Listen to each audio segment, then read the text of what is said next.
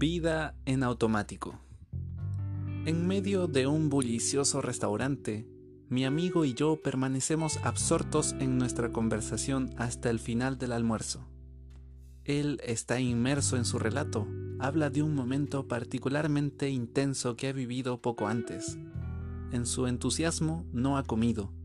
Mi plato, en cambio, se ha vaciado hace rato. El camarero se acerca a nuestra mesa y le pregunta, ¿Está disfrutando su almuerzo? Él apenas nota su presencia, lo invita a alejarse murmurando, No, aún no. Y continúa con su historia sin inmutarse. Por supuesto, las palabras de mi amigo no respondían a la pregunta del camarero, sino a lo que habitualmente los camareros dicen en esas ocasiones. ¿Ha terminado su plato? Ese pequeño error ejemplifica la desventaja de vivir en automático, gobernados por el circuito ascendente, en lugar de percibir la situación tal cual es. Reaccionamos de acuerdo con un esquema fijo de suposiciones acerca de lo que sucede, y tampoco apreciamos el costado humorístico de la situación. En este caso el diálogo sería Camarero. ¿Está disfrutando su almuerzo? Cliente. No, aún no.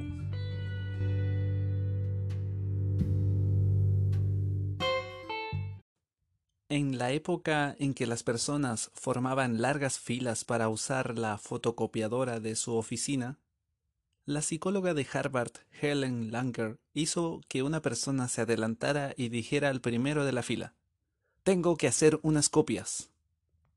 Por supuesto, todos los demás también debían hacer copias. Sin embargo, a menudo el primero de la fila cedía su lugar.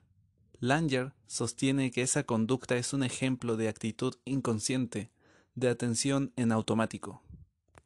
Por el contrario, una atención activa haría que esa persona pusiera en duda la necesidad urgente de disponer de esas copias. La atención activa implica actividad descendente, un antídoto contra la automaticidad que nos hace transcurrir nuestros días como zombies. Podemos rechazar las consignas de los anuncios publicitarios, permanecer alertas a lo que ocurre a nuestro alrededor, cuestionar o mejorar acciones rutinarias.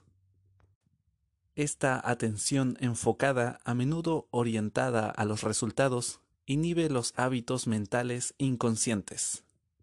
Por lo tanto, si bien las emociones pueden guiar nuestra atención, con un esfuerzo activo de la voluntad también podemos manejar nuestras emociones de arriba hacia abajo.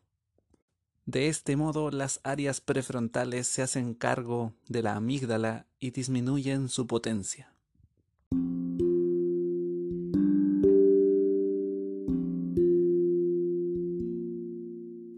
Un rostro enfadado o un bebé adorable pueden no capturar nuestra atención si los circuitos descendentes que controlan la atención asumen el mando para decidir lo que nuestro cerebro debe ignorar.